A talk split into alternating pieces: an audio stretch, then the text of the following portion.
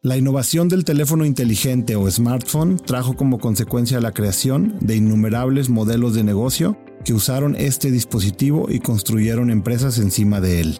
Tal es el caso de Alex Guizar, que vio una oportunidad para crear una empresa que le ayudara a todo tipo de comercios a cobrar con tarjeta de crédito o débito de forma sencilla, usando un lector de plásticos y un smartphone.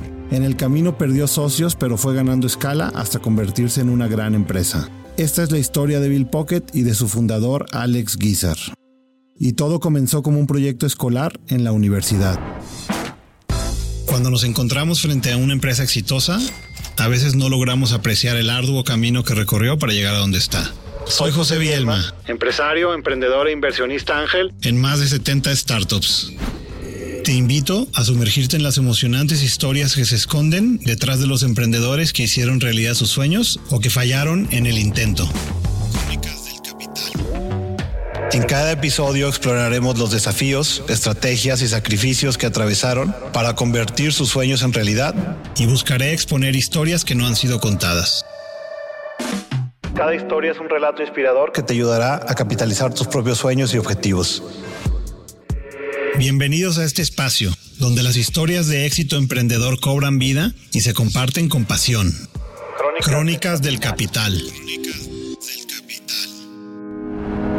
Alex, buenas noches. Muchas gracias por venir. Este, cuando yo empecé eh, con el proyecto del podcast, una de las personas que tenía muy claro que quería invitar era a ti. Creo que tu historia como emprendedor es súper chida y no es tan conocida, ¿no? Entonces, qué mejor que escucharla de tu, de tu propia boca y que, me hayas dado tu tiempo y regalado tu tiempo de estar aquí y para toda la gente que lo va a ver, que pueda tener acceso a, tu, a tu historia, ¿no? Me gustaría dar un poquito del antecedente. Tú eres el fundador de Bill Pocket. Bill Pocket eh, la iniciaste con otros dos emprendedores. Eh, originalmente estaba checando las fechas. Aparece en Crunchbase que se fundó en 2012. Y estaba viendo también, solo por curiosidad, que Square se, eh, se fundó en Estados Unidos en 2009 y que fue quizá la empresa que inició todo este eh, la innovación en materia de pagos con tarjeta presente, ¿no? Sí. ¿Nos podrías contar un poquito? Bueno, ¿qué hacías antes de Bill Pocket? Sí, claro. Este, muchas gracias por la, por la invitación. Primero, la verdad es que más allá de poner el tiempo, a mí me encanta, me encanta platicar de, de, esta historia de, de 10 y algo años. Square se fundó en 2009 y de hecho es una ola muy, muy chistosa porque empieza en 2009 Square, pero se empiezan a fundar otras startups en Europa y entre 2009 y 2014, yo creo que prácticamente se revolucionó todo. Eh, yo salté como de un extremo a otro durante, durante años. Empecé emprendiendo cuando estaba en la universidad. Cuando estaba en la universidad empecé vendiendo computadoras armadas con un compañero de la universidad y junto con mi hermano. Nos asociamos los tres y empezamos a armar computadoras en el tiempo en el que todavía había como dos, tres marcas este, que eran como líderes y nosotros empezamos a comprar los componentes, armábamos la computadora y la vendíamos 15%, 20% abajo del precio. ¿Qué era el este, modelo de Dell originalmente? Ah, pues, sí, nada más que pues era como hey amigos, ¿no? este, los vendíamos entre nuestros conocidos. Era un negocio que como muy poca gente lo hacía, o sea, estaba empezando eso. Nos íbamos nosotros a comprar las partes y demás. Pues la verdad es que, y siendo estudiantes teníamos, la verdad es que buen margen de lo que, de lo que ganábamos. ¿En qué año fue eso? Eso fue como 2004. 2004. Pero no hicieron, no hicieron una marca, no tenían tiendas. No, porque de hecho no me, di, no me di cuenta en ese momento que era lo que estaba aprendiendo y lo he aprendido muchas veces en la historia, pero los socios no éramos los correctos. Entonces nunca pudo evolucionar. Terminamos separándonos, de hecho. Este cuate de la universidad terminó haciendo él sus propias, o sea, él vendiendo computadoras armadas y yo vendiendo computadoras armadas. De ahí evolucioné a hacer páginas de internet, 2004-2005. Este, las construía con Flash de Macromedia. O sea, Pero tú hacías... Yo hacía el código, mi hermano hacía el diseño. Ya. Entonces, él hacía todo el, armado, digamos, de la página y yo me ponía a programarla. Este, vendimos, no sé, a lo mejor unas 20, 30 páginas a lo largo de un par de años. Y ustedes hacían todo, desde vender el proyecto hasta hacer la página y entregarla ya como la solución completa. Completita. Y no era e-commerce ni nada, era nada más. Quisimos hacer un e-commerce y fue mi primer contacto con pagos. Ya. Eh, quisimos conectar eh, Banorte, creo que era en ese entonces, este, como motor de pagos. Estoy hablando 2005. Nada, o sea, de- la- el cliente de hecho me dijo, deja el proyecto tirado, o sea, no lo sigamos moviendo porque esto va a ser imposible, o sea, no me van a dar el e-commerce los de Banorte nunca. Era para vender eh, ventanería y, y- y materiales para fachada por internet. De ahí me... Sí, me- Estamos hablando de una, paréntesis, de una época antes de, antes de Amazon, antes de que Mercado Libre fuera lo que soy. Ajá, empezaba a sonar Mercado Libre, Pero era en ese Libre México, que vendían, era por subastas, ¿no? Tipo Ajá. el modelo de eBay, de remate, de remate. de remate. Ponías una subasta y duraba tanto tiempo y la gente pujaba y al final Exacto, la mejor oferta ganaba, ¿no? justo. No es lo que es hoy, que es un e-commerce realmente y que Sí. ellos, mucho de lo que venden es sorceado por ellos, no es de terceros como era antes un marketplace, ¿no? Totalmente. Y entonces al final no lo pudiste hacer. No, al final ese e-commerce nunca, nunca salió. Te digo, fue más por, por el mismo cliente que dijo, ya ni le muevas, o sea, esto del esfuerzo no vale la pena. Este, de por sí construir páginas de internet era complejo. Aparte de hacer e-commerce, pues era, era prácticamente imposible en ese, en ese entonces en México. Y entonces eh, eso te despertó la curiosidad o no? Ahí no, ahí no. Yo seguía, seguía debatiendo qué era lo que iba a hacer y entonces en la universidad había un programa para, se llamaba Emprendedores Tecnológicos, que fue un experimento que hizo el TEC un rato. Este, empecé ahí cuando pusieron la incubadora del TEC y demás a hacer un proyecto yo supuestamente tecnológico, hoy lo veo hacia atrás, no tenía nada de tecnología, pero este, empecé a desarrollar ahí el proyecto.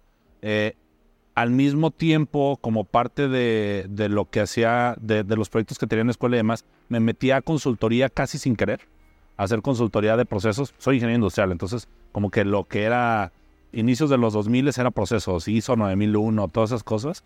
Este, y me empecé a meter y a meter y a meter y de repente estaba metido en la consultoría full. Dejé el otro proyecto a un lado.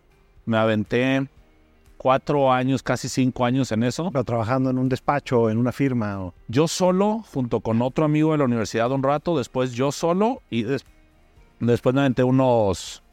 Al final, los últimos casi tres años estaba prácticamente de planta con un banco de aquí de, de Guadalajara, que ahí fue mi, ahora sí como inmersión en la parte de finanzas. Ya. Porque como estaba haciendo tema de procesos, le di la vuelta a todo el banco, o sea, pasé por mesa, dinero, este, crédito, negocios, absolutamente Me imagino todo. que viste muchas oportunidades de negocio.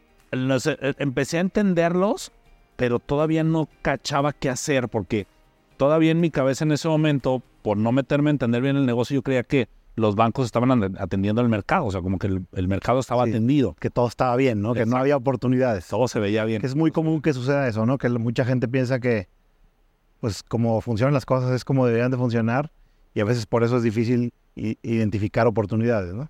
C- Creo que esa es la parte más difícil de, de identificar una oportunidad, porque todo pareciera que estaba acomodado, ordenado y está funcionando, como dices, tal cual, como debe, ¿no?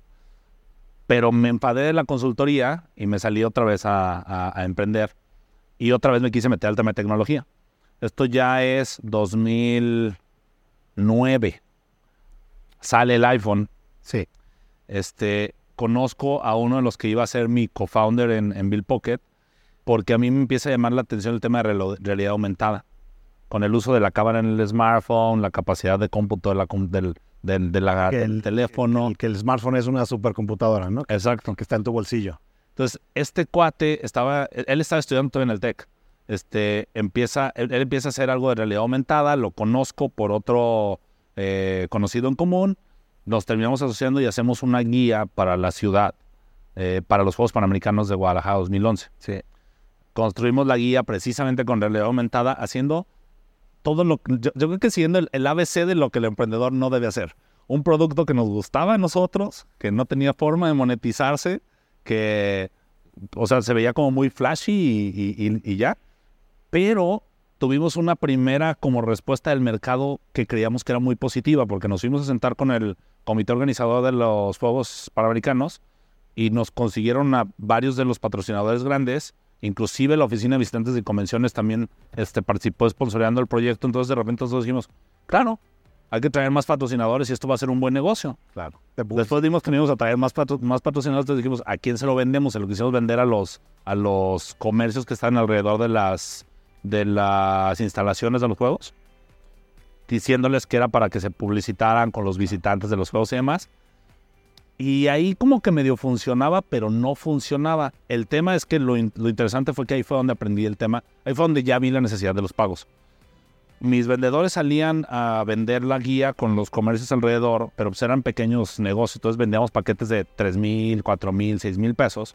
Pero te decían, ah, sí, te lo compro, pero sabes que ahorita tengo mil pesos y ven el próximo viernes por otros mil pesos. Y de repente los vendedores, en lugar de ser vendedores, eran cobradores. Se la pasaban en la calle cobrando, y pues cuando terminaban de cobrar me había salido carísimo lo que recolectaban. Este, entonces dijimos, hay que poner pago con tarjeta. Me fui a parar a los bancos y nadie te quería dar una terminal. Desde argumentos tan absurdos hoy en día que me decían, es que tu empresa está registrada como una empresa de software y cuando yo reviso aquí a quién le puedo dar terminales no me sale una empresa de software, entonces no te puedo dar una terminal. Hasta argumentos como que tenía que abrir una cuenta y me tenían que hacer una investigación para saber si sí me podían dar terminal o no. Me tardé 75 días para poder tener una primera terminal.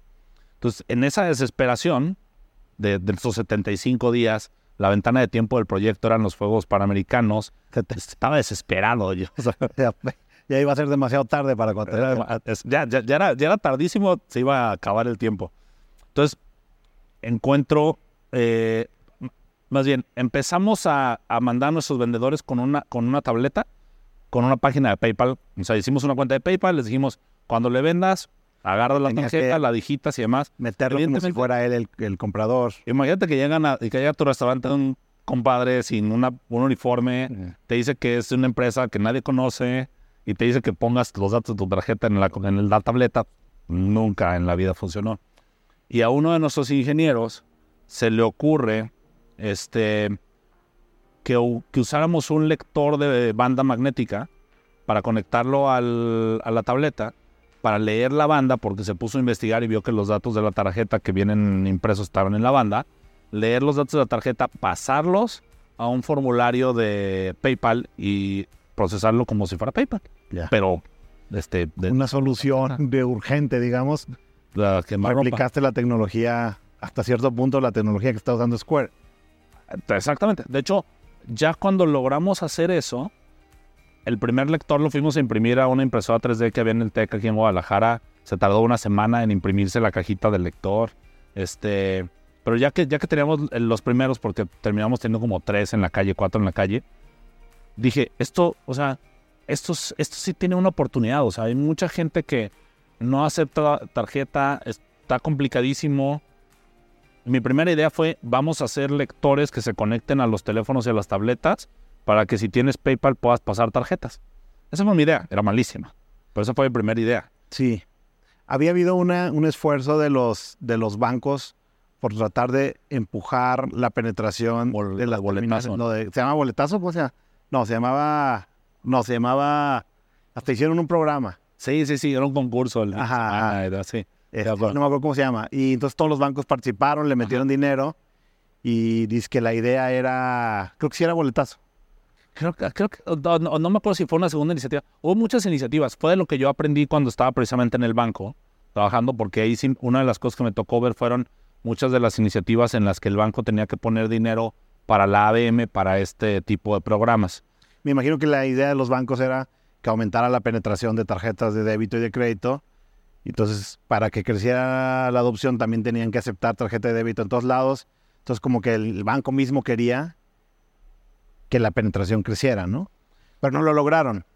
no, lo lograban todos los programas que hicieron. Inclusive, no sé si te acuerdas que hubo uno que había de unos SMS, que mandabas SMS también para hacer pagos. O sea, siempre la intención era que, fuera como más dinero electrónico, tanto la tarjeta o traspasos y demás. Este, nada de eso funcionaba, pero pues después de pasarme 75 días queriendo sacar una terminal, me di cuenta por qué no funcionaba. O sea, cualquier otra persona un poco menos este, aferrada que yo no hubiera terminado teniendo una, no había terminado teniendo la terminal. Entonces, lo primero que se me ocurrió a mí es que íbamos a hacer hardware y lo íbamos a vender. Me puse a investigar con algunas de las maquiladoras que hay en Guadalajara, desde chiquititas hasta las este, enormes. A ver si te lo fabricaban. Ajá. me costaba 47 dólares en el mejor lugar donde encontré hacer lotes como de 100 mil lectores. Entonces fui a pichar en, en, en, en- más bien, conocí a alguien en un evento que Vale, lo estaba vale. pichando. Ajá. Antes de que sigas, esto es Sí, sí. importantísimo. ¿Puedes poner el video, por favor?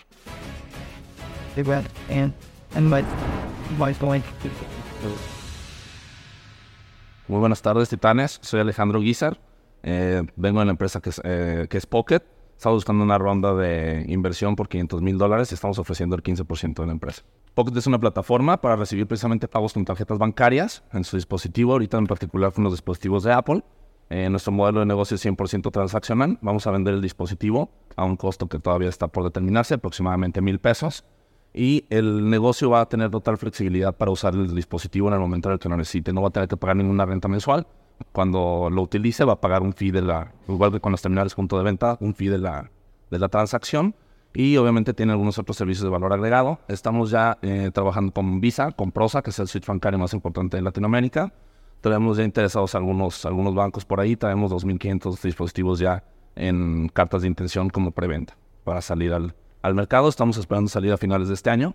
Eh, traemos la parte importante que tenemos nosotros es la seguridad. Este terminal es 100% seguro, igual que cualquier terminal punto de venta tradicional. Tenemos todas las certificaciones requeridas por la, por la banca mexicana, inclusive la, comercial, la Comisión Nacional Bancaria ya conoce el proyecto y lo, lo, está avalando. Bueno, tenemos un valor presente neto ahorita de la evaluación del proyecto con flujos de aquí a cinco años de aproximadamente 12 millones de dólares. Eh, esperamos llegar en el quinto año a un EBITDA de aproximadamente 70 millones de dólares.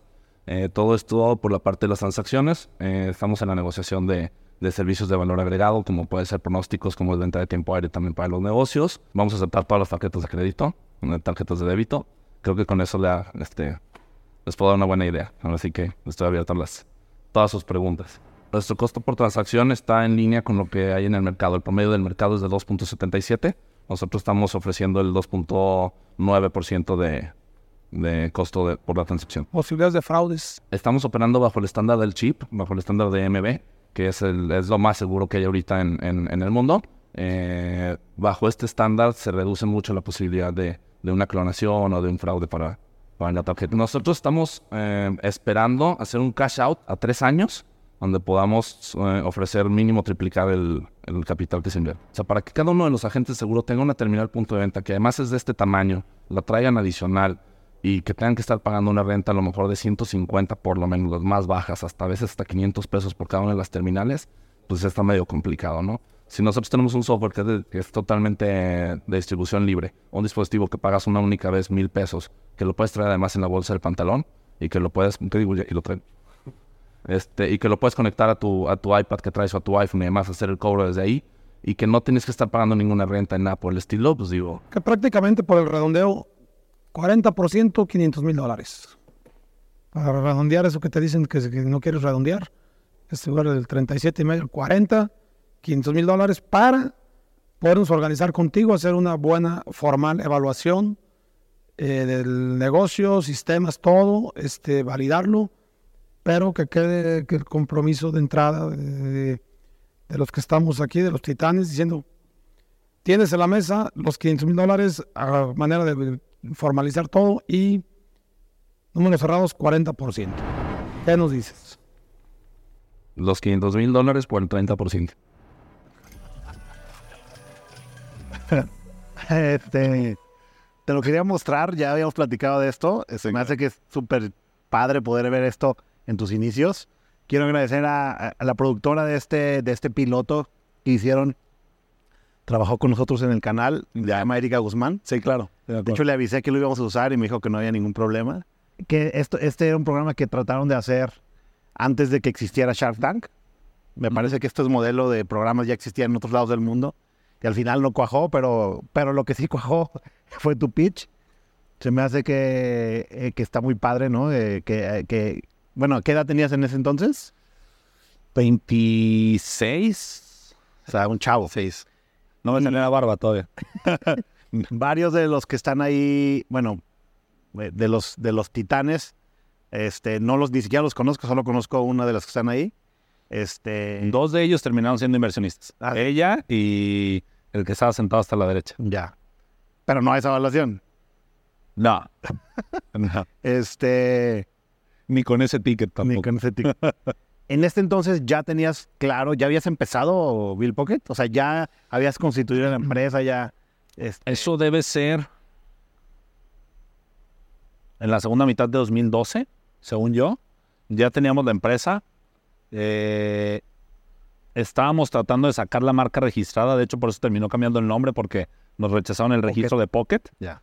Curiosamente, nunca me lo había imaginado, pero hay, hay una marca Pocket en tecnología que está registrada en Grupo Carso. Entonces dije, no me voy a meter a pelearme con ellos. por una a marca. demandar. Este, y ahí ya teníamos diseñado un producto mínimo que íbamos a probar en Ciudad de México. El timing cuando, cuando logramos llegar a nuestra definición de- de- del producto que queríamos lanzar, que ya era el servicio, no tanto el hardware venderlo, sino un servicio tal cual de, de aceptación de pagos, me fui a parar precisamente por todo este network que terminé haciendo con, con- con el banco donde estuve. Me logré conectar con Prosa, me fui a parar en, Pro- en Prosa, que es que, bueno, en el capítulo pasado hablaron de, de quién era Prosa y demás. Entonces, este, me fui a parar con Prosa y llegué en un momento en el que Prosa estaba buscando proyectos. De hecho, curiosamente cuando llego con el director de Prosa en ese entonces, me decía que había llegado la semana pasada de haberse entrevistado con un par de startups en Europa, con Square y demás, porque querían traer algo para los bancos. Entonces, me- el, el- el timing, eh, lo platicamos al principio como ese, ese periodo entre 2009 que sale Square hasta 2013, 13. todos empiezan a... Bueno, tus competidores nacieron más o menos al mismo tiempo. Sí, Clip, Señor Pago, sí. que creo que en México eran todos, más o menos nacieron casi igual. Lib, Señor Pago y iSettle, de, de hecho llega también 2012, este, no, 2013, perdón, 2013 es cuando prácticamente todos lanzamos. Y como digo, al final de cuentas era algo totalmente nuevo, ¿no? Digamos, gracias al iPhone, gracias a, al- a la- en ese entonces al 3G, donde la gente ya podía tener, digamos, celular, eh, perdón, Internet. internet. de alta velocidad en un dispositivo móvil, de repente se abrieron todo tipo de posibilidades. Y una de las posibilidades que se abrió fue la de que cualquier persona podía pagar con un dispositivo que tú les vendieras relativamente fácil y con una plataforma de software, cualquiera ya podía pagar con tarjeta, este, Sí. o cobrar con tarjeta de crédito o tarjeta de débito. Pero al final de cuentas tuviste que iniciar de cero, o sea, tenías que levantar capital porque pues tú no tenías capital en ese entonces, o sí tenías capital. Arrancamos los primeros meses con lo que yo todavía tenía de ahorros, de los otros negocios que había hecho y tenía algo ahorrado, pero de hecho cerramos, te digo, terminamos cerrando esa ronda con algunos de ellos que estaban ahí en, la- en el video, como por ahí de principios de 2013, a lo mejor febrero, marzo de 2013. Al pero, pero cuando estábamos cerrando con ellos, yo ya no tenía un clavo en el banco. O sea, ya, ya no tenía así. Tenías equipo, ya tenías empleados, ya tenías, Ya tenía tenías que pagar renta, digamos. pagaba renta, ya teníamos ingenieros, este, ya teníamos inventario. Una historia bien chistosa de, del nivel al que llegué así de cero pesos es que uno de los lotes de inventario que compramos, los, los estábamos comprando en China, este, me aceptaban pagárselos por PayPal. Entonces me llega una promoción de American Express, ya quemé la marca, pero me llega una promoción de la tarjeta de crédito Di Yo las marcas que quieras. que puedo hacer el que puedo hacer el, el, el que puedo diferir un cargo a meses. No me acuerdo cuántos meses eran. Hablo, pregunto, oye, ¿sabes qué? Quiero hacer un cargo de X cantidad. ¿Lo puedo diferir? Sí, claro. Perfecto. Dije, le volteé con mis socios, les dije, oigan, ya le hicimos, ya tenemos con qué comprar el inventario, ahorita pongo la tarjeta, conforme vayamos vendiendo, vamos pagando. Este, puse la tarjeta, cuando hablo a American, American Express otra, otra vez, pero a decirles que difieran el cargo, me dicen que no lo pueden diferir porque excede mi capacidad de pago. y que, y que ¿cómo, cómo voy a pagar esto? No, les digo, es al contrario, o sea, más bien difiéremelo porque no puedo pagarlo, ¿no? Los Este, emprendedores a veces tienen que tomar ese tipo de decisiones como un poco, es como quemar las naves, ¿no? O sea, ya estoy en esto y hasta donde tope. hasta donde llegues. ¿Qué pensabas en ese entonces? Si no puede, ¿qué, o sea, si, ¿qué voy a hacer? ¿Qué- Fíjate que ¿O estás muy seguro de que ibas a levantar el capital? No, no, la verdad es que no estaba seguro. Una de las. Yo, yo llamo como una, uno, uno de mis superpoderes, una de las capacidades que tengo muy, muy clara y que la he desarrollado más en el tiempo es que siempre veo como muchos escenarios. O sea, nunca, nunca tengo como un solo camino. Entonces, yo cuando vi que, que no iba a poder prosperar ese tema de la tarjeta, dije, bueno, está bien, se quemó esta, tengo mis tarjetas, voy a ver cómo resuelvo el problema después. Ahorita el tema es, ya tengo inventario, tengo que vender, tengo que repagar ese inventario y tengo que seguir pagando nómina. Entonces, hasta cierto punto el tema del, del- de lo de la tarjeta se volvió como secundario contra el verdadero problema que era que el negocio siguiera, siguiera avanzando. ¿Ahí todavía tenías a tus cofundadores o ya se habían salido? Ahí todavía estaban mis dos cofundadores, sí, todavía estaban. ¿Tú fuiste el director del CEO desde el día uno o alguien más fue? Sí, eh, fui, fui el que lo dirigió desde el día uno. Eh, creo que uno de ellos al final terminó dejando el barco porque siempre hubo cierta fricción ¿Rivalidad? entre... Te diría que más que rivalidad era como, fri- como fricción en el sentido de decir quién tenía la última palabra. Como éramos tres, Ya. pues siempre había como una última palabra, ¿no? Y, y, Alguien, y creo que tenía, con alguien él... tenía que decidir. Sí, creo que con él hubo mucha fricción en ese sentido y creo que fue uno de los factores que terminó rompiendo la...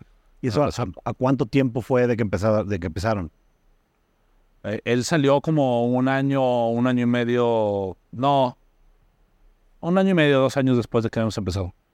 Ya. Y entonces ya, digamos, había tres perritos, uno se fue y quedan dos. ¿Y qué pasó? De hecho, él, él es el último que se va. Antes de que se vaya él, como a los dos años, se sale, se sale el, el primero que se fue y él sí se fue como al año de que habíamos empezado. Y que un poco, ¿cuál era lo que había detrás de, de que tus, de que tus co-founders, tus socios, no sé si eran tus amigos, qué había detrás de que se fueran y, digamos, eh, ¿cómo te hizo eso sentir, no? De repente ya estás tú solo.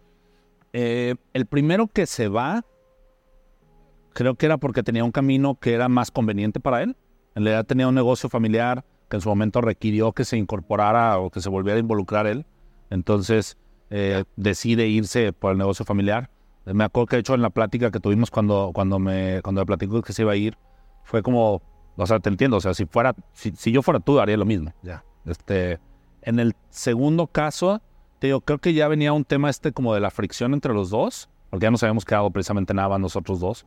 Ya había un tema ahí como de fricción, pero además viene un tema de salud para él. Ya. Y también como que se puso un panorama clarísimo de su lado en el sentido de decir, o sea, no, no tiene sentido esto. Creo que había, había un componente ahí que yo entendía muy bien y que creo que él también no lo entendía. Él nunca había sido emprendedor. Este, él venía más de un tema más corporativo, consultoría, había trabajado en gobierno, etcétera. Entonces, una de las cosas que me dice es que si tú me hubieras dicho lo difícil que iba a ser esto, yo no lo hubiera entrado al principio. me da mucha risa eso porque este, hay un meme que circula que dice, no hacemos esto porque es fácil, lo hacemos porque pensamos que iba a ser fácil, ¿no? Totalmente. Al principio todos los emprendedores tienen, digamos, la expectativa o la confianza en sí mismos y minimizan, digamos, eh, lo difícil que va a ser. Un poco el logo de mi podcast hice unas montañitas porque al final de cuentas emprender es muy difícil, es como escalar una montaña, ¿no? Sí. donde siempre la tienes cuesta arriba, donde siempre vas este, dando mucho de ti, estás, das sangre, sudor y lágrimas. Y, si en equipo es difícil, solo es todavía más difícil, ¿no? Entonces, este, en el año 1 ya estás tú solo, ¿no? Sí, prácticamente. Y tuviste que salir a levantar tu seed round solo. No, cuando levanté mi seed round, todavía estábamos juntos, este, dos. Todavía estábamos dos de los, de los founders. Aún así es muy común eh, que los, los, los capitalistas, los inversionistas de riesgo, los capitalistas de riesgo, como que tienen ciertas reglas, algunos no escritas o sí escritas, donde dicen, nunca inviertas en un founder que, que no tiene, eh, que, que está solo, que no tiene cofundadores. Sí. Este, y, y es precisamente porque es muy difícil emprender, ¿no? Sí. ¿Cómo le hiciste tú? Mira, eh, ahorita que dijiste lo de las montañas, justamente hace algunas, algunas semanas estábamos haciendo un hike, mi mujer y yo, este, que estaba bastante complicado porque de hecho llevábamos guía. Este, y cuando llegamos a la primera parte del, del- del- de la montaña, me acuerdo que nos dijeron que el hike era como de dos horas en total, ¿no? Este, llegamos a la primera parte de la montaña y vimos una subida con piedras este, sueltas y demás. Y dijimos, bueno, o sea, se ve como de aquí aquí, se ve complicado, pero pues vamos a intentar subirlo. Nos costó sangre, este, pero terminamos subiéndolo, pero lo chistoso es que cuando terminamos subiendo esa primera parte, volteamos y había otro más largo. Eh, y creo que, creo que eso es parte de como, como, como veo también el tema de emprender, de emprender y como lo he vivido. O sea, trato de pensar en el siguiente problema. O sea, no veo, sé que hay como otros 100 adelante. eh, sé que algunos van a ser más difíciles, otros van a ser más fáciles, pero trato de pensar como en el siguiente. Eh, y entonces con eso la energía se enfoca mucho en solamente resolver ese. Lo más inmediato, digamos. Es el, más, el más inmediato, que, que- que de, de repente cuando estás solo también se vuelve complicado porque precisamente eres tú solo, entonces a veces es el, es el más importante o el más urgente, ¿no? Pero, pero, Una pero cosa que hacen cuando son equipos de varios fundadores es que pueden tener una dinámica donde discuten cuál es el mejor curso a seguir o cómo resolver X problema. Mm. Y entonces funcionan como, pues, eh, ¿no? Como sounding board, ¿no? Exacto. Pero tú con quién hacías eso? Uno de los inversionistas, de los primeros inversionistas que me dijo que sí, que luego terminó invirtiendo a través de un, de un club de ángeles, ¿Quién es? era Fernando, Fernando eh, Topete. Tuvo, ha tenido durante muchos años mucha cercanía conmigo y ha sido alguien que, que me gusta mucho su forma de pensar desde un lado muy humano, aunque también siempre tomando en cuenta el tema del negocio. Entonces, él era una persona con la que platicaba mucho. Por ejemplo, cuando se fue mi último co-founder, con él fue uno de los que platiqué y me dijo, o sea, dile que se vaya, o sea, ¿para qué queremos que esté si no? Porque obviamente mi primera lógica fue, ¿qué hacemos para que se quede, no? Este, pero fue, él, me acuerdo que me dijo claramente, pues dile, dile que se vaya, o sea, negociemos cómo se va, en lugar de que, de que estés preocupándote en cómo se queda, porque no va a servir de nada que esté con nosotros. Ya. Él era una de las personas. eh, me tardé un rato, pero como a finales de 2014 traje a Alex Herrera como director comercial que finalmente se terminó, se terminó convirtiendo también como una especie de late co-founder, porque realmente era, era con quien trabajaba mucho de la mano. Este, Y el y perfil de Alex aparte está padre porque él también era emprendedor, ¿no? él también era emprendedor Era uno de los, em- de los fundadores de TDU, de TDU, de la tarjeta esta de descuentos. tarjeta de descuento universitaria. Exacto. Entonces él, él de alguna forma hacía esa, hacía las veces de cofundador Ajá. a la hora de decidir sobre estrategia o sobre resolución de problemas. Sí. Y terminamos armando, terminamos como completando ese equipo un poquito más adelante con nuestro director de operaciones, con Manuel Zamora. Este, sí, una cosa que, una cosa que, que, que tú, que por lo que yo vi siempre hiciste es como que tratar de tener gente buena alrededor de ti, ¿no? Gente con experiencia. A lo mejor algunos tenían más experiencia que tú, ¿no? ¿Cómo los elegías? Creo que no siempre lo logré hacer hacia adelante, pero cuando elegí a todas esas personas que se fueron uniendo a mi equipo, mi lógica siempre era, tiene que ser alguien que sepa hacer algo que yo no sé hacer. Ya. Alex Herrera, por ejemplo, creo que es uno de los mejores vendedores que he conocido en mi vida. Nunca voy a poder vender como él vende. Pero creo que de hecho por haberlo elegido y por haberlo tenido cerca, aprendí a vender mejor. Manuel Zamora también creo que es una de las personas, estoy casi seguro que es una de las personas que más sabe de pagos en México. Y no, no sé tanto como él, pero creo que sé mucho más de pagos gracias a, a estar cerca de él. Entonces, siempre mi lógica era, si voy, a, si voy a traer a alguien a que esté a mi lado, tiene que ser muy bueno en algo que yo nunca voy a poder ser tan bueno como esa persona. Que al final de cuentas es como un complemento de eh, un equipo que tiene personas con diferentes eh, competencias y se complementan entre sí. Cuando, cuando terminé teniendo como ese equipo, inclusive yo una de las cosas que pensé es que mi trabajo tenía que cambiar de ser quien lograba que se hicieran muchas cosas en la empresa a simplemente ser quien les ayudaba a ellos a que hicieran que las cosas pasaran. Y tratar de marcar esos límites que eran la estrategia. O sea, esto no hay que hacerlo, esto no hay que hacerlo, hay que irnos por este camino. Y era realmente lo que, lo que, lo que hacía ya cuando logré armar ese equipo, que fue, pues yo creo que la segunda mitad de la vida de, de- de Bill Pocket, porque en la primera mitad sí fue prácticamente estar empujando la, La piedra, yo viendo la piedra. subiendo la piedra por la ladera, justamente. Y bueno, estamos ahorita otra vez más o menos hablando en 2014, 2015. Ajá. Ya habías levantado tu ronda semilla. Sí. Este, una cosa, una cosa que es muy común en los emprendedores y en las empresas, en la experiencia de emprender y eh, eh, eh, de tratar de construir algo de la nada, es que durante el proceso, sobre todo al principio, tienes muchas experiencias de se llaman experiencias cercanas a la muerte, ¿no? No a la muerte tuya, sino a la muerte de la empresa. Y entonces hay muchas veces que suceden ciertas cosas en las empresas que la llevan al, al- al borde del precipicio. Tú sé que tuviste una muy temprano en la vida de Bill Pocket, este, que a mí me tocó, yo en ese tiempo no te conocía, pero me tocó escuchar en aquel tiempo gente que decía, no, Bill Pocket ya se murió. Tuvieron un problema y ya, ya, o sea, es un zombie que es cuestión de tiempo. Como ese compa ya está muerto, nada más no le han avisado, ¿no? ¿Cómo sorteaste esos, esos desafíos? Este fue bien complicado. O sea, yo creo que se ve como una gran experiencia cercana a la muerte, pero en mi cabeza en realidad fueron como muchos momentos pequeños cercanos a la, a la muerte. O sea, ¿podrías contar un poquito de qué pasó? O sea, lo que puedas contar o lo que tú te sientas tranquilo de contar. La verdad es que yo creo que ya hoy, después de siete años, me puedo decir Ya, tranquilo, puedes, ya puedes hablar de todo. Sí, todo. Este, fíjate que el modelo de negocio que nosotros hicimos, decías hace rato, fue algo muy nuevo, o sea, es algo que prácticamente no existía. Sin embargo, estábamos en un espacio de la industria financiera que sí estaba regulado. Nosotros eh, actuamos como un, en una figura que se llama agregador.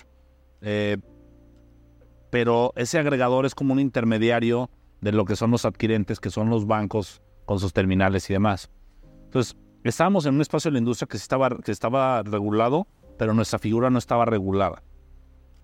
Dicho esto, la relación que teníamos en ese ecosistema no estaba bien supervisada en ese momento por la autoridad y se hicieron muchas cosas, hicimos muchas cosas que no tenían sentido bajo una, bajo una relación eh, saludable de los participantes en el tema de, de pagos. Y era pues, simplemente por falta de experiencia o porque no existe. Yo creo que en general porque nadie de nosotros entendíamos, o sea, nadie en el ecosistema entendía, ni los bancos, ni en su momento Prosa, ni nosotros entendíamos absolutamente nada, porque además era tan, tan, tan nueva la industria que creo que tampoco veíamos todavía todos los riesgos que había en la, en la industria.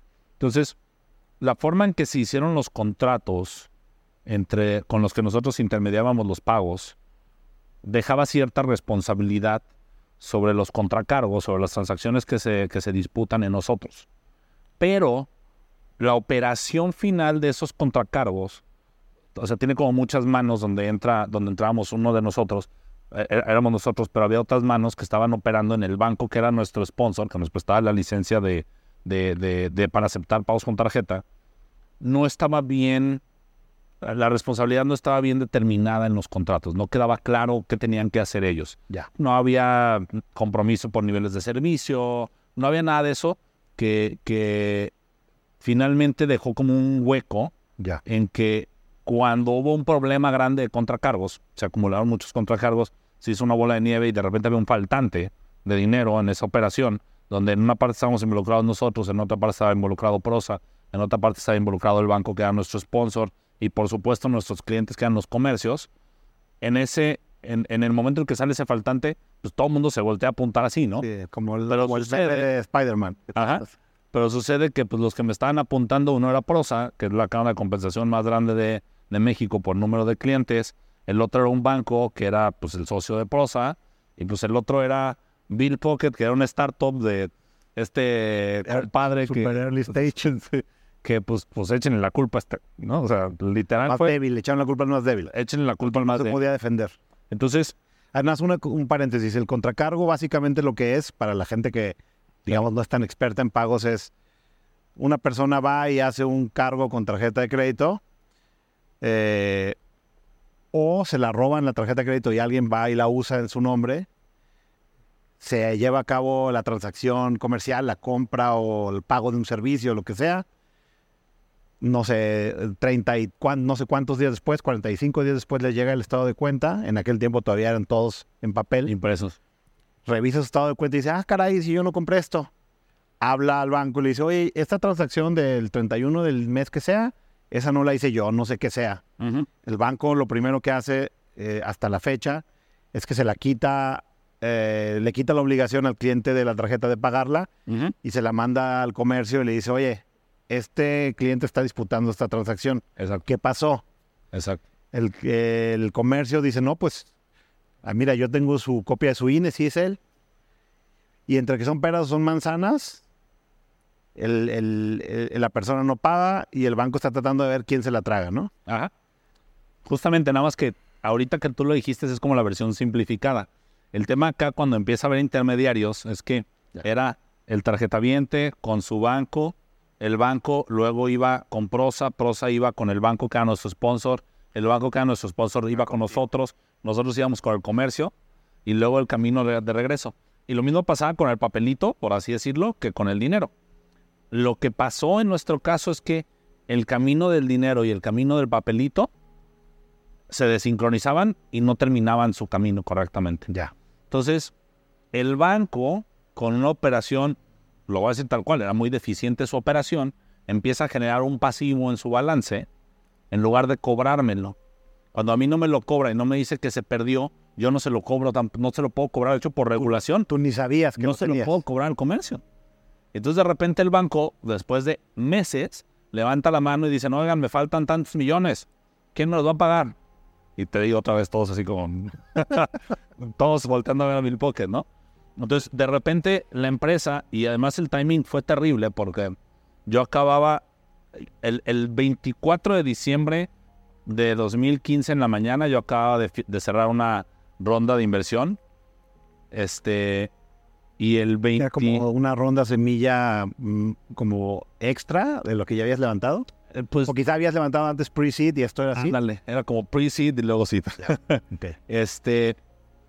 Y la, la cierro el 24 de diciembre y 90 días después me marcan de En repente, febrero de 2016, me dicen, oye, ¿qué crees? Debes. Debemos tantos millones. Entonces, lo peor del caso es que yo volteo con mis inversionistas cuando con los que acaban de llegar y lo primero que me dicen, no, no inventes, no es cierto, ¿cómo crees? no, No, pues, te lo ocultaste, ¿no? Casi. Este, o sea, literal así tuvimos que platicar varias veces para platicarles toda la historia y que entendieran que precisamente había ocurrido, había ocurrido me- me- sí, sí, sí. mal timing, o sea, literal mal timing, Fue mala suerte, digamos. mala suerte. Me imagino que fue un proceso difícil, ¿no? Ese fue un proceso difícil, pero yo creo que el negocio tenía el, negocio tenía fundamentales tan buenos y creo que una de las cosas que sí estoy muy orgulloso de poder ostentar de mí es que siempre he sido muy transparente con todos mis inversionistas y con todos mis socios en todos los sentidos. Creo que esa transparencia y esos fundamentales ayudaron a que a pesar de que lo vieron como una situación compleja, se pusieran un poco de nuestro lado, decir, no les vamos a hacer la vida más difícil, vamos a ver cómo les, cómo les ayudamos, ¿no? Y, lo que dices me consta porque de todas las startups con las que yo he estado involucrado, desde hace ocho años que llevo invirtiendo como ángel, efectivamente Bill Pocket ha sido la más profesional desde el punto de vista de gobierno corporativo, donde celebrabas, digamos, una sesión de consejo, donde yo tuve la fortuna de que me invitaras como oyente y, y se llevaba a cabo religiosamente, donde tú y tu equipo daban la cara, explicaban las cosas buenas, las cosas malas, los desafíos, las oportunidades, y literalmente sucedía en un ambiente propositivo, con, con casi siempre era propositivo, Casi siempre. casi siempre, con algunas excepciones, con todos los miembros, digamos, del consejo, tanto los que eran miembros del consejo en forma y las personas que íbamos de oyentes, ¿no? Y eso a mí se me hace que gran parte del éxito de Bill Pocket yo se lo atribuyo a que siempre fuiste muy este, pues, transparente, profesional este, y diligente con tener un proceso del consejo real, ¿no? Un chorro de startups en las que estoy involucrado no mandan nada, ni reportes, con trabajos algunos sí. No, no quiero echar aquí de cabeza a nadie, pero algunos Sí. ni, ni los mails contestan, ¿no? Claro. Entonces, eh, eso sí creo que fue muy bueno en Bill Pocket y tienes razón que yo lo viví lo que estás diciendo.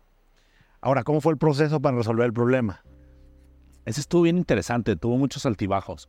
El primer, así, el primer momento así de caída libre fue precisamente cuando me hablan y me dicen, hay un boquete de este tamaño y debes tanto dinero, ¿no? Porque además, con la operación tan deficiente que había del otro lado, ni siquiera me saben explicar de dónde venían. Entonces, yo me aventé y me acuerdo que de hecho ya teníamos en ese entonces un equipo, 2015 a lo mejor un equipo de unas 25, 30 personas. Eh, agarramos, agarré a dos personas que eran las que estaban encargadas de la operación, de esa parte en particular de riesgo. Literal, los mudamos, vivían en Guadalajara y los mudamos a Ciudad de México para irnos a trabajar con la gente de prosa, a aventarme, haz de cuenta que me regresé como cinco años en la historia, porque aventarme all-nighters de estar metido en la oficina tratando de entender los registros por caso. Caso por caso, fueron, si no me equivoco, eran algo así como unos 30 mil contracargos, una cosa por el estilo, o sea, 30 mil casos únicos para revisar qué era lo que había ocurrido con cada O sea, uno. me imagino que eran cajas y cajas de cosas, de papeles. y- Información, Exceles que no sé, como que no podías abrir porque estaban pesadísimos. Este, literal ya no podías en la computadora, entonces te ponías a imprimirlos para poderlo revisar a mano. Ba- ba- bastante, bastante. Y lo que hiciste básicamente es saber, este caso, este sí, este no, este sí, este no. Y tratar de que cada quien se hiciera cargo de sus, de sus Lo responsabilidades. primero que, lo primero que, que- que hicimos fue literal es el tema de conciliación, ¿no? Decir, a ver, tu número sí es correcto, Sí, a ver, están ¿cuánto es? todos estos y aquí están todos. Yo creo que en eso nos tardamos como dos meses. Este, ya que estaba ese número, to- todo esto además ocurre en, un, mom- en, un- en una situación muy de tensión, porque todavía todo el mundo sigue apuntando dedos, ¿no? Nadie ha tomado responsabilidad, porque yo primero les digo, primero hay que ver el número, hay que ver qué es, y luego te puedo decir si sí me lo quedo o no me lo quedo.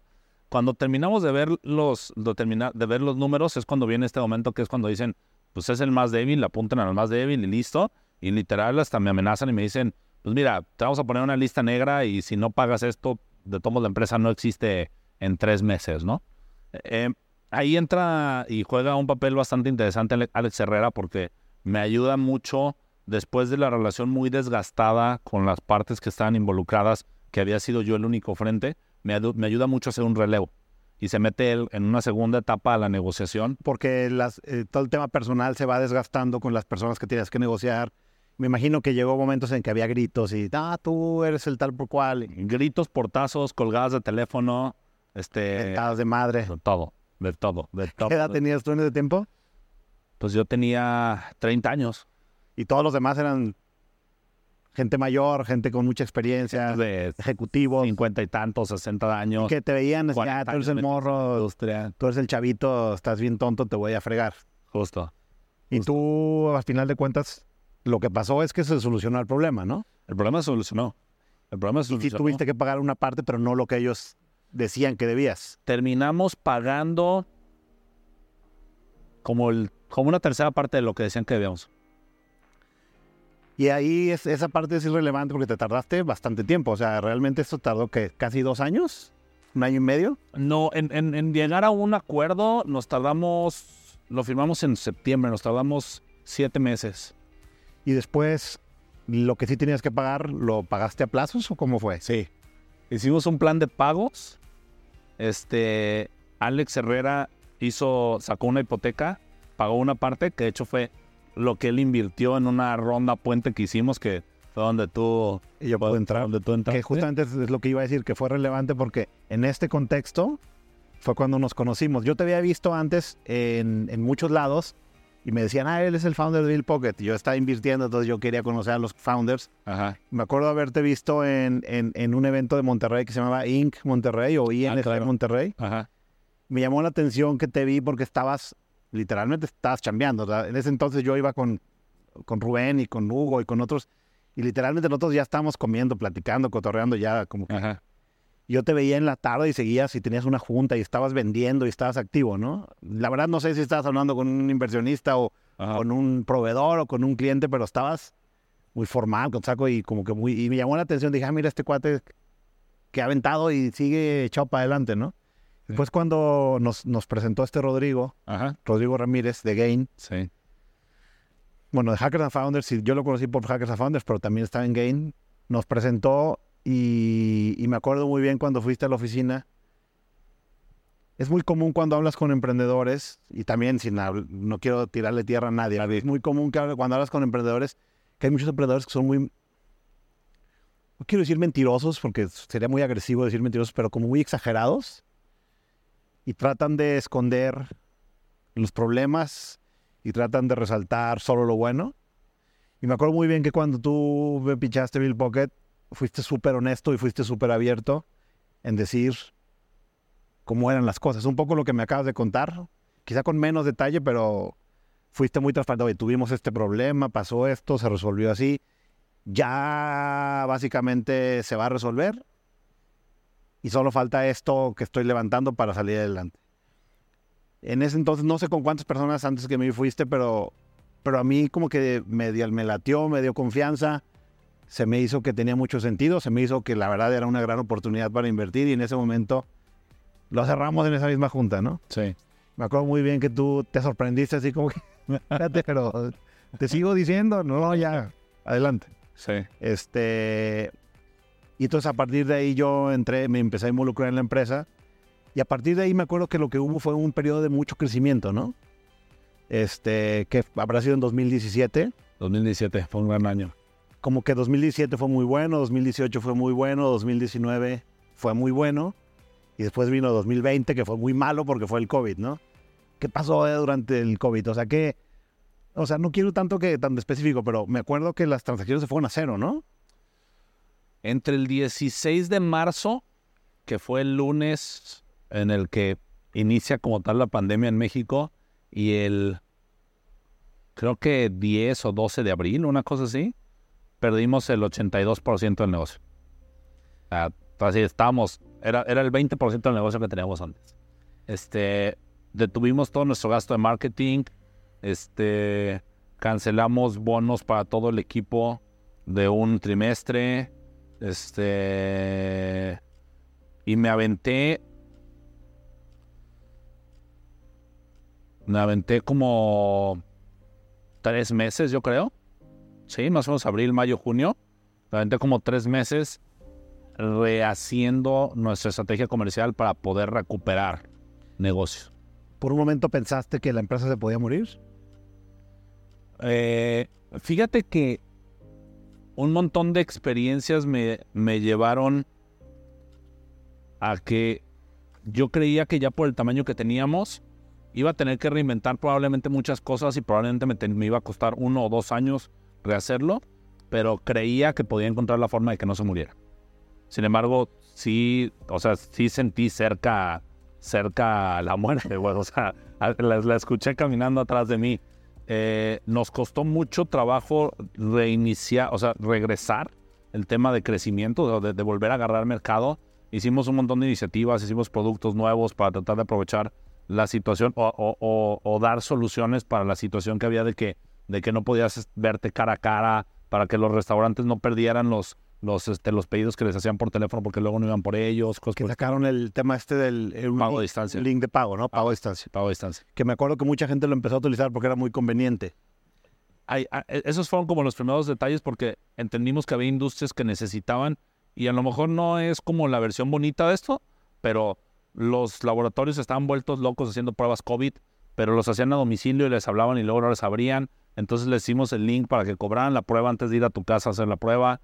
Este, las funerarias estaban vendiendo paquetes como locos y necesitaban una forma de cobrarlos sin que fueras a la, a la funeraria porque no podías, no podías tener contacto. Lo de los restaurantes, empezamos a encontrar un montón de nichos que pues era donde estaba yéndose la actividad económica en ese momento porque lo demás estaba, estaba cerrado.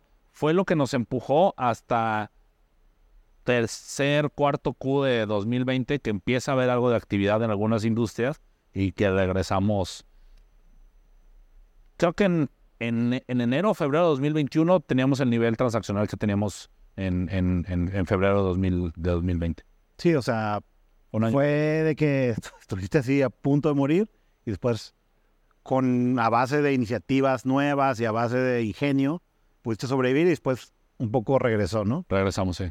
Pero un poco para poner en contexto, eh, los ingresos de todas las empresas de pagos desde los que cobran por internet o los que cobran con dispositivos con tarjeta presente, al final de cuentas sus ingresos vienen de un porcentaje de todo lo que transaccionan, ¿no? Este, uh -huh. De tal forma que si le bajan las transacciones, pues tus ingresos se van a, a la fregada.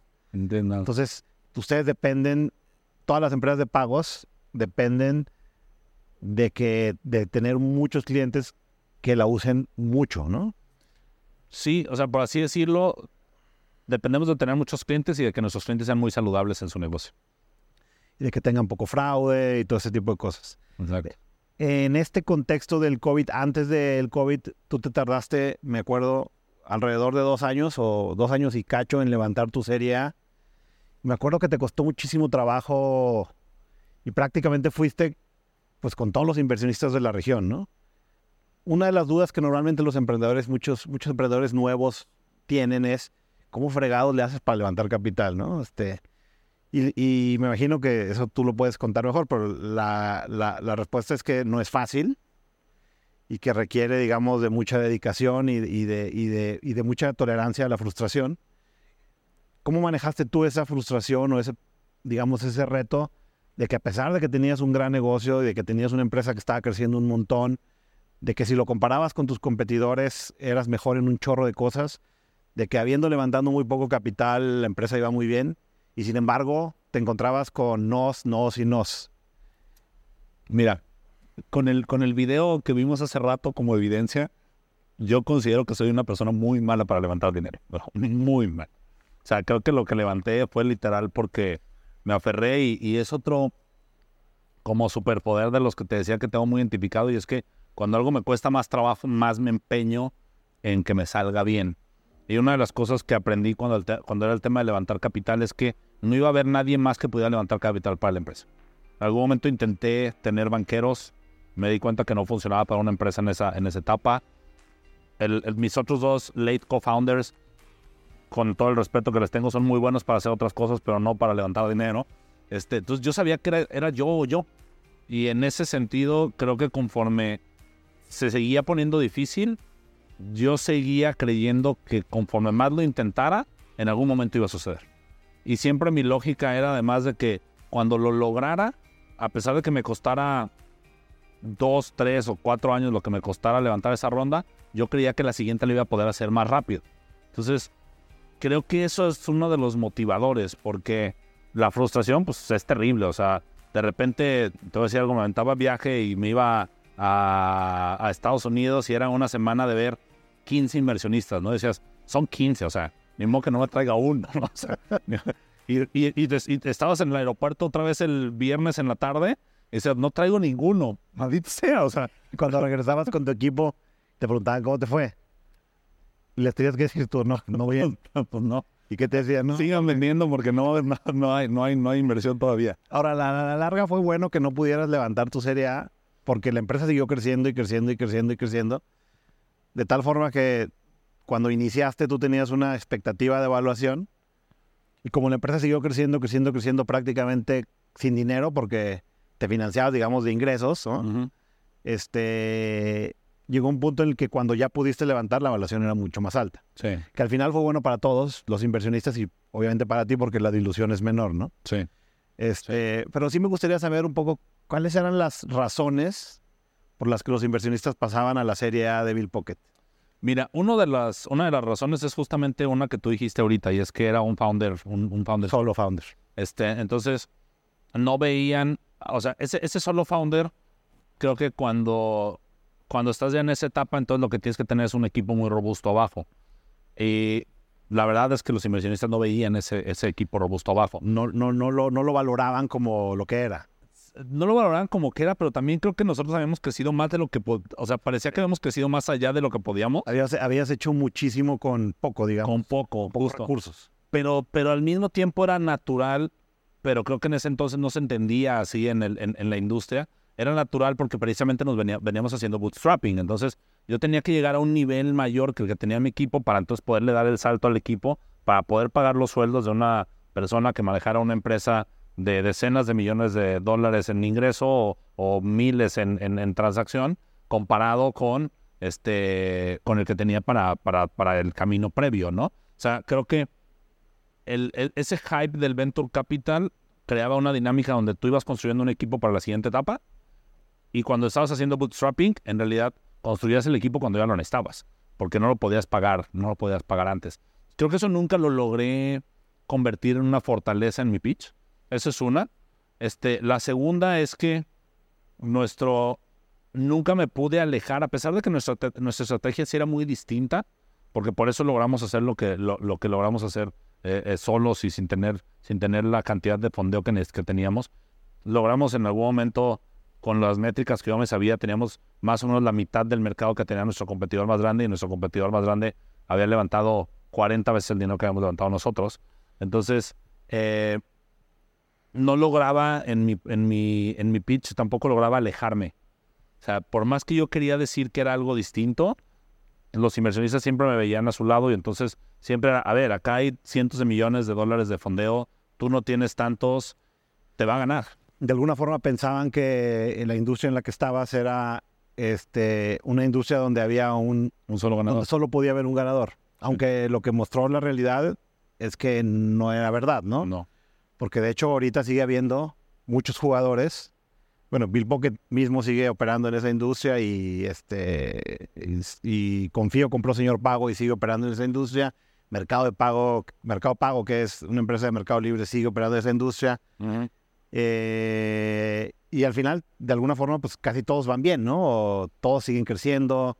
Este, Porque la oportunidad sigue estando ahí. porque la oportunidad sigue estando ahí. O sea, si tú ves, sigue habiendo miles de comercios y miles de restaurantes donde solo aceptan cash, ¿no? Por supuesto.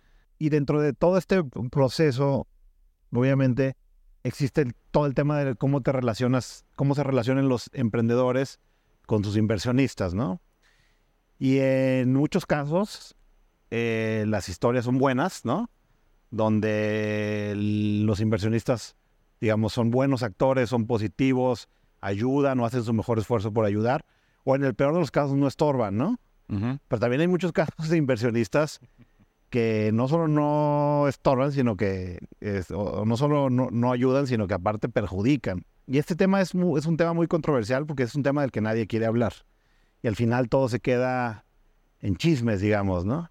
Y lo que termina pasando es que muchas de estas conductas quedan impunes. En el caso de Bill Pocket, hubo un caso de un inversionista que fue muy negativo, muy dañino, y la historia es larga, pero me gustaría, y quizá no vale tanto la pena entrar en tanto detalle, pero me gustaría saber cómo lidiaste, porque tuviste dos, en dos diferentes situaciones, tuviste inversionistas que no estaban buscando la mejor, el mejor beneficio de la empresa, sino que solo estaban tratando de ver por su propio beneficio. Como founder, ¿cómo lidias con eso? Es bien complicado porque eh, al final de cuentas, cuando entras, cuando, tomas, cuando tomas inversión de alguien, cuando decides iniciar esa relación inversionista-emprendedor, inversionista-empresa, eh, pues creo que todo el mundo va como con la mejor expectativa, ¿no? Siempre todos vamos como muy contentos y vamos a lograr algo muy grande y, y vamos a estar bien felices en siete años que haya un exit y demás, ¿no? Eh, las cosas pueden irse como hacia muchos lados, pero lo que es como muy complicado es cuando los incentivos ya no están bien alineados. O sea, cuando ya, cuando ya tú tienes un incentivo y el de enfrente ya tiene otro incentivo y estás tratando de negociar, se vuelve bien complejo porque llegas a posiciones inclusive de algunos de nuestros inversionistas que vamos a tener que, sinceramente creo que el problema realmente era que no sabían ser inversionistas, pero inclusive a situaciones donde es, literal, voy a decir, me vales madre, o sea, a mí no me importa tu problema, yo voy a ver por el mío, ¿no? Y entonces es como, oye, pero se supone que estábamos en el mismo barco, ¿no? Ah, bueno, pues sucede que no, en realidad yo quiero estar en, yo estoy cuidando mi posición y hay por ahí un, un dicho de, de pues así, lo que tú pierdes, yo lo gano, ¿no? Y entonces, si tú Vuelve como suma cero. menos, menos algo. Quieren ganar, digamos, a costa tuya o a costa de la empresa o a costa de los otros inversionistas. Exacto. si tú pudieras, este, eh, digamos, un emprendedor con tu trayectoria, que, digamos, con tanto tiempo tratando, construir, tratando y logrando construir algo mm, muy padre y muy grande, ¿qué le recomendarías a un emprendedor que está empezando para evitar o para identificar o para saber poder, digamos, evadir ese tipo de inversionistas que son malos actores y que van a terminar causando daño, ¿no? Yo creo que así como todos los inversionistas deberían de hacer due diligence, aunque algunos no lo hacen, pero como todos los inversionistas deberían de hacer due diligence, creo que todos los emprendedores deberían de hacer due diligence también. O sea, ¿Cómo qué tipo de cosas harías? eh, yo creo que hablar con emprendedores que, que en los que hayan invertido los, los- el, el- el inversionista que estás tomando, y creo que es muy válido decirle al mismo inversionista, pero inclusive yo trataré de hablar con uno que no te diga el inversionista, que seguramente no te va a mandar con los que tenga algún tipo de problema. Y, y muchas de estas cosas pues, están en Google, ¿no? Están... Sí, y a veces hasta los mismos inversionistas en su página tienen en dónde están portafolios y demás, ¿no? O te metes a Crunchbase y ahí salen más o menos... También Crunchbase, noticias, cosas por el estilo, ¿no? Pero eh, el, el tema es hablar por lo menos con, con alguien, por si decirle, oye, estás con él, te agrega valor, no te agrega valor. A veces pareciera ser como contraintuitivo porque a lo mejor tuviste que hablar con 100 inversionistas para que uno te dijera que sí y luego todavía como que ponerte tus moños para aceptar el dinero. Pues, oye, llevo 100, ¿no? O sea, ni modo que no lo tome. Sí, porque muchas veces dices, ah, pues ya. Pe- Pero la, verdad, es- pero la verdad es que luego cuando lo ves a, a quien ya le ha pasado, como a mí, te puedo decir que puede ser mucho más caro que haber no tomado el dinero, ¿no? Y probablemente haber tenido que pichar otras 100 veces para, para encontrar el, el inversionista correcto. Sí, porque, porque un inversionista de estos te puede poner en riesgo un, un hito de la empresa, como puede ser una serie A o puede ser una venta, O ¿no? una salida. O una salida. Entonces, También. este, quizá en este contexto ya hablando, lo que pasó, digamos, en concreto con Bill Pocket es que después del COVID resurgió, ¿no? Y regresó con más fuerza. O sea, si venías tú creciendo, viene el COVID, casi te mueres y otra vez, después del COVID, la empresa se fue para arriba y se aceleró el crecimiento, ¿no? Este, Hicimos algo que teníamos que haber hecho, hubiera sido, hubiera habido COVID o no, pero creo que el COVID nos orilló. Y la verdad es que lo hicimos no por iniciativa, no por iniciativa mía, en realidad ahí ya tenía otro sounding board. Este, un inversionista, un inversionista de Bill Pocket que lo conoce, que es buen amigo, Nathan. Este, Magma, de Magma de Magma. Este, en, algún momento durante, durante COVID nos sentamos él y yo cuando yo estaba tratando de reconstruir todo y me acuerdo que me dijo, si pudieras hacer una sola de las cosas que hacías antes, ¿cuál sería? Y ahí fue cuando dijimos, tenemos que enfocarnos en los clientes grandes. Esos sean los clientes que siempre nos están haciendo crecer. Yo seguía todavía en mi, en mi- y creo que también eso fue parte de por qué no me pude alejar nunca de, este, de esta historia que platicaba nuestro competidor, porque yo seguía queriendo atacar clientes grandes, pero para poder atacar clientes pequeños. Pero en realidad, si yo era muy honesto conmigo, yo sabía que los clientes pequeños no dejaban este dinero en la era muy compañía. caro adquirirlos. Y en realidad estaba subsidiando esa parte del negocio con el negocio que sí generaba. Digamos que la principal diferencia con el competidor más grande que es Clip era que Clip iba al mercado masivo y para ellos era importantísimo tener la mayor cantidad de comercios posible, aunque fueran comercios que transaccionaban poco o transaccionaban raro y, les y eso sucedía subsidiándoles el equipo, ¿no? Ajá. Y un poco el, el enfoque de Bill Pocket era, eh, eh, al contrario de lo que hacían ellos, es enfocarse en los clientes más grandes. Cada cliente tenía que ser rentable y tenía que generar un número grande de transacciones este, de tal forma que pues, cada cliente fuera rentable, ¿no? ¿Te acuerdas que platicamos al principio que pues a veces ves las cosas y como que funcionan y dices así es como deben de funcionar? Lo que terminamos entendiendo precisamente durante COVID y platicando con Nathan y platicando con el equipo demás es que había un segmento de clientes que parecía que estaban atendidos por los bancos, pero que en realidad los bancos los tenían subatendidos. Porque necesitaban algo de producto que no tenían con los bancos, porque necesitaban algo de tecnología que los bancos no estaban interesados en darles, o incluso tan sencillo porque necesitaban servicio 24/7. Te voy a decir, un bar que cerraba a las 3 de la mañana y que de repente una de sus terminales no funcionaba a la 1 de la mañana, pues quería poder hablar y decir, oye, necesito que me ayuden a hacer Porque esa, esa persona no cobra y la, la matas. Ajá, y en el banco pues nunca le iban a contestar. Pero sucede que en Bill Pocket sí les contestábamos. Si Entonces, de, si de día no te contestas, exacto. de noche. no. Entonces, con, con- con detalles así que, que empezamos a entender, fue que dimos con que había un mercado ahí, que era eso que nosotros terminamos llamando mid-market, que eran comercios que sí podían ir con el banco, pero que no querían ir por el banco porque no, no recibían el servicio o el producto que esperaban. Entonces, nos enfocamos ahí y ahí fue cuando otra vez precisamente logramos hacer que despegara comercialmente, comercialmente Bill Pocket después de, después de COVID. Me acuerdo que eh, después de la Serie A, después del COVID, de repente Bill Pocket iba tan bien que ya como que tenías tú, eh, te había como que yo sentí como parte, digamos, eh, del, del equipo desde el punto de vista de inversión, que como que te había cambiado el chip y de repente ya empezaste a ver que podía ser mucho más grande, ¿no? Y entonces empezaste a pensar, me acuerdo, en, levantar la Serie B. Y también al mismo tiempo empezó a haber interés de varias empresas por adquirir Bill, Bill Pocket. Y una pregunta básica que cualquiera haría es, ¿cómo decides una cosa o la otra? ¿no? O sea, para este entonces tú ya llevabas 10 años o 9 años, digamos, como pues, prácticamente todo el tiempo como un emprendedor sin equipo o sin co-founders, sin cofundadores. Y de repente te empiezan a hacer ofertas que se ven muy atractivas, ¿no? Este, ¿Cómo decides si es el momento o cómo decidiste tú si es el momento de vender tu empresa o seguir adelante solo? Primero te voy a decir cómo no decidí, porque luego hay gente que cree que decidí así. No decidí porque estaba cansado de la empresa, o sea, eso, eso nunca llegó. No decidí porque no creyera que Bill Pocket tenía más futuro. En realidad lo, lo separé, me costó mucho trabajo y de hecho hablé con, con alguien que estuvo en, en tu primer, este, con los dos en tu primer capítulo, de hecho, al respecto de esto, cuando estaba tomando la decisión. Lo platiqué con muchas personas que habían estado en diferentes escenarios, este, alrededor de, alrededor de vender su negocio o no vender su negocio. Eh, y terminé llegando a un análisis que, eh, inclusive también con, con, personas muy cercanas a mí que nunca habían tenido un negocio, nunca lo habían vendido, pero que me dieron otras perspectivas más personales y demás. Y terminé, terminé llegando a hacer un análisis en tres perspectivas. Lo vi desde una parte personal, o sea, dejé aparte el negocio y dije, a ver, Alejandro, tal cual que quiere hacer. Lo vi desde una parte del negocio per se y lo vi desde una perspectiva de la empresa que habíamos construido y del activo que teníamos como, como empresa. Esa, esa, esa, esa evaluación de esas tres esferas me llevó a una conclusión que la sigo creyendo hoy. Y es que estábamos en una industria donde hay todavía demasiado potencial.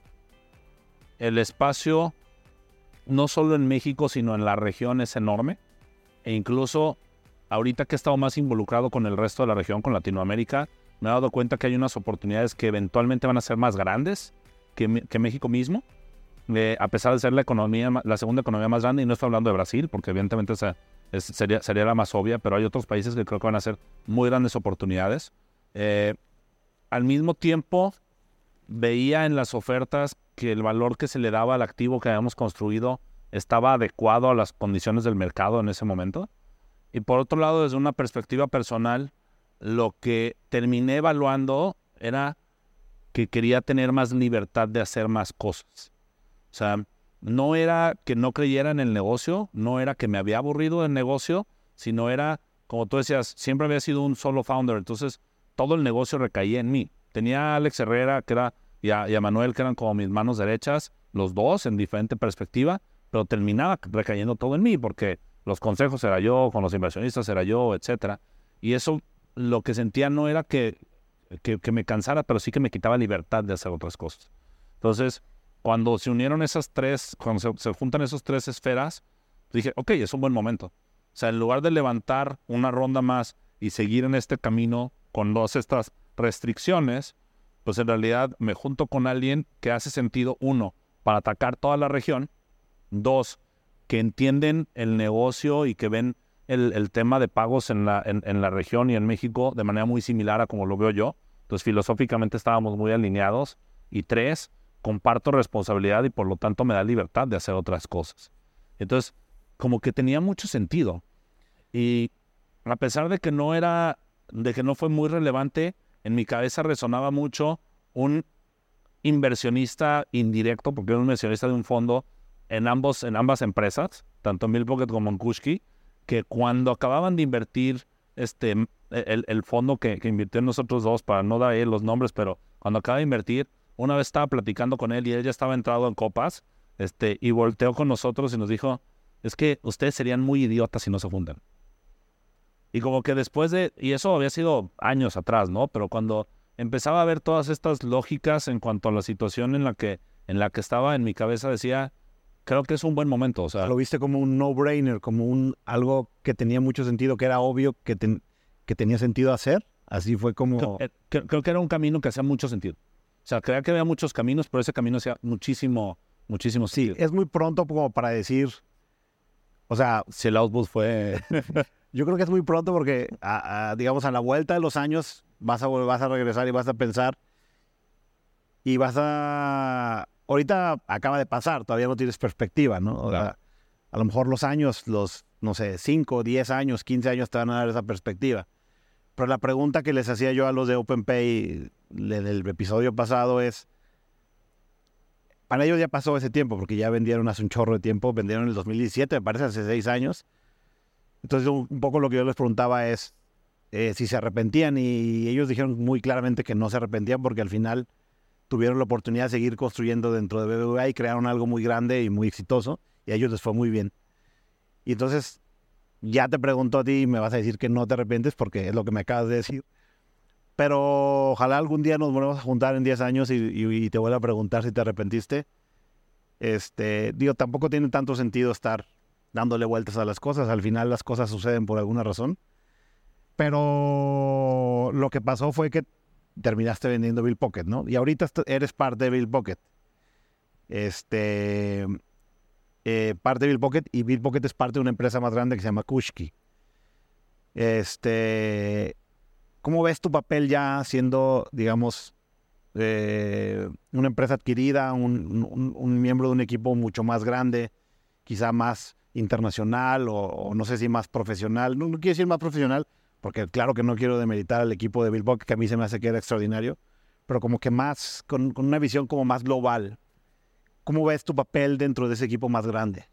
ha sido bien interesante ese camino porque uno de los motivos desde el lado personal que me llevó a decir que esta, que esta, que esta decisión tenía mucho sentido fue la capacidad de reinventarme un poco. Después de cuando vendimos, sí teníamos dos, 10 años exactamente de, de, de- de- haber empezado con Bill Pocket. Yo sentía que ya tenía como muchas etiquetas puestas.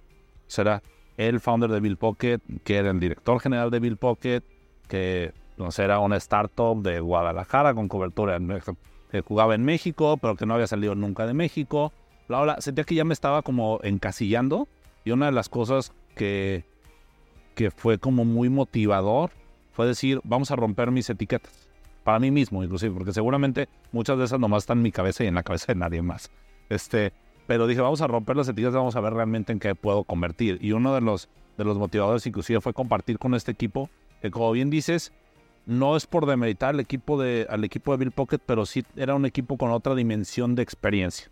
Sí, o sea, eh, tenemos, tenemos gente en el consejo, tenemos gente en, el equipo directivo con décadas de experiencia en la industria de pagos y no solo en México, sino en, en la región en general. Este, los founders de Kushki son este, segunda vez founders también en un tema de pagos, una cultura más americana, más global precisamente de la empresa. Y eso fue algo de lo que decidí que me tenía que poner a prueba, o sea, que tenía que ponerme a tratar de encajar en este, en este nuevo ambiente donde automáticamente iba a ser un reto porque además iba a salir de mi zona de confort.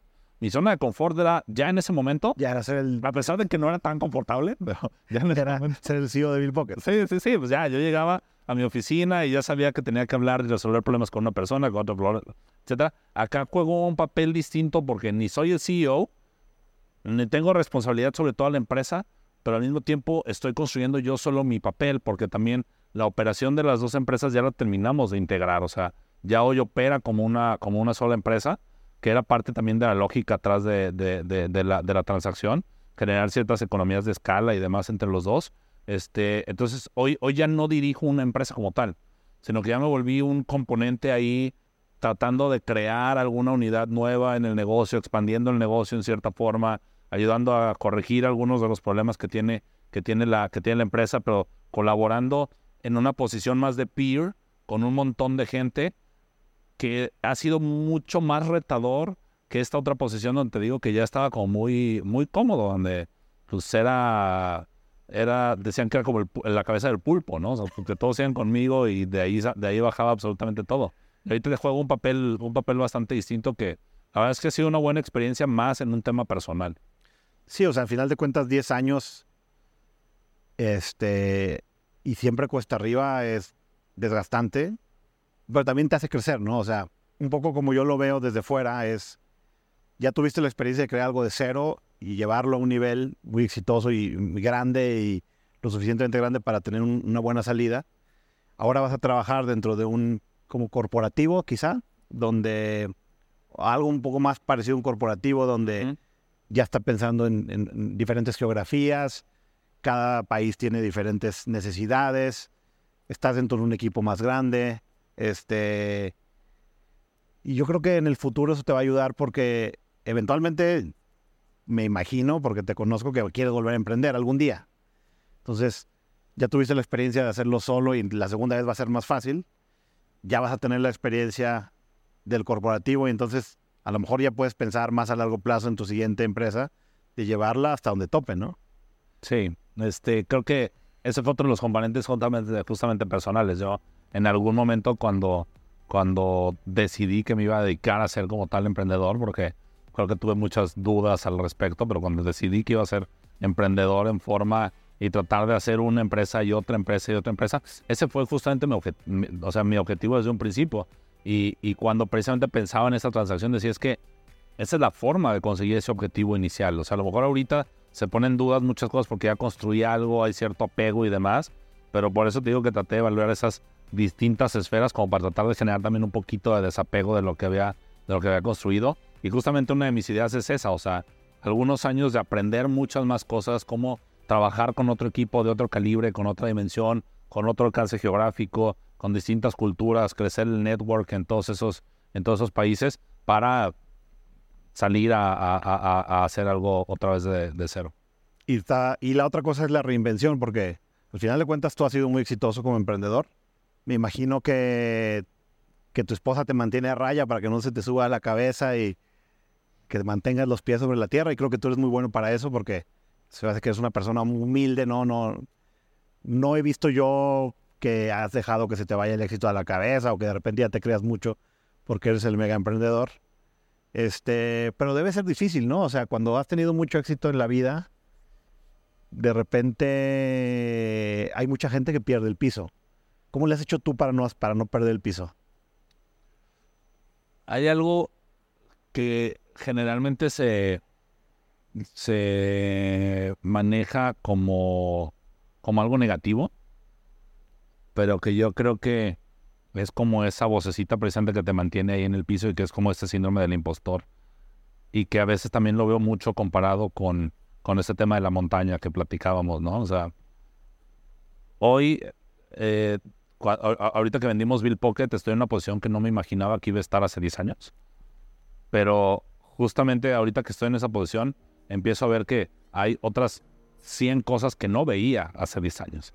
Y entonces me vuelvo a sentir como casi casi al principio de esa carrera, nada más en otro parado, en otra, en otra loma, ¿no? Entonces vuelvo a voltar hacia arriba y vuelvo a ver una, una subida que hay que escalar y que, y que va a ser a lo mejor más fácil porque ya aprendí cómo no resbalarme en las piedras en la primera subida, pero probablemente va a ser más difícil porque ya es más tarde en el día y está más caliente y ya no vas a aguantar lo mismo, ya estás deshidratado, ya estás cansado, etcétera. Entonces, eso creo que, creo que al mismo tiempo, una de las cosas que sí he entendido muy bien de muchas experiencias, inclusive emprendiendo, es que cada que crees que ya dominaste algo, la vida se encarga de enseñarte que no es cierto. más, más temprano que tarde, pero se, se encarga de enseñarte que no es cierto. Entonces, creo que eso también me lleva a estar continuamente desconfiando de creer entender dónde estoy. Oye, una cosa que me gustaría como para ya ir terminando la plática es, tú ya pasaste todo el ciclo, desde empezar una empresa, estar a punto de morir varias veces, enfrentarte a mil desafíos y al final salir avante, digamos, este, salir victorioso de esa batalla y con un chorro más de, digamos, de experiencia y de muchísimos aprendizajes. Si pudieras regresar, digamos, a cuando estabas empezando, a cuando del video que vimos, y pudieras darte un consejo hace 10 años, hace 12 años, ¿qué te dirías ya con todo lo que sabes hoy? Fíjate que es un consejo que inclusive me gustaría darle en su momento cuando tenga hijos a mis hijos. Y es que haga las cosas como yo creo y no como los otros creen que deba hacerlas. Eh, confiar más en, en, mi intuición, aunque siga escuchando a los demás, pero no tratar de no tratar de llenar un estereotipo que a lo mejor otras personas enfrente te están dibujando. Y te voy a dar un ejemplo muy particular de por qué lo creo, porque creo que a pesar de que me sirvió obsesionarme en levantar la Serie A y levantar esa Serie A, en realidad creo que me terminé enfocando en levantar esa Serie A en su momento porque todo el ecosistema alrededor me decía que tenía que levantar una Serie A. Cuando el negocio era un negocio que era cash flow positive y probablemente... Mejor ni siquiera hubieras tenido que levantar. Si me hubiera metido esos dos años a eh, que me aventé en levantar la serie A, realmente operar el negocio y estar más involucrado, a lo mejor el resultado hubiera sido distinto. Nunca voy a saberlo, pero creo que muchas decisiones que tomé en algún momento fue porque quería encajar en una cierta percepción que creía que, que tenía que crear y, y creo que eso me, me llevó a, a, a veces a tardarme en tomar las decisiones correctas, en, en, en saber bien por dónde me quería, por dónde me quería mover. Es bien interesante eso, pero sí, o sea,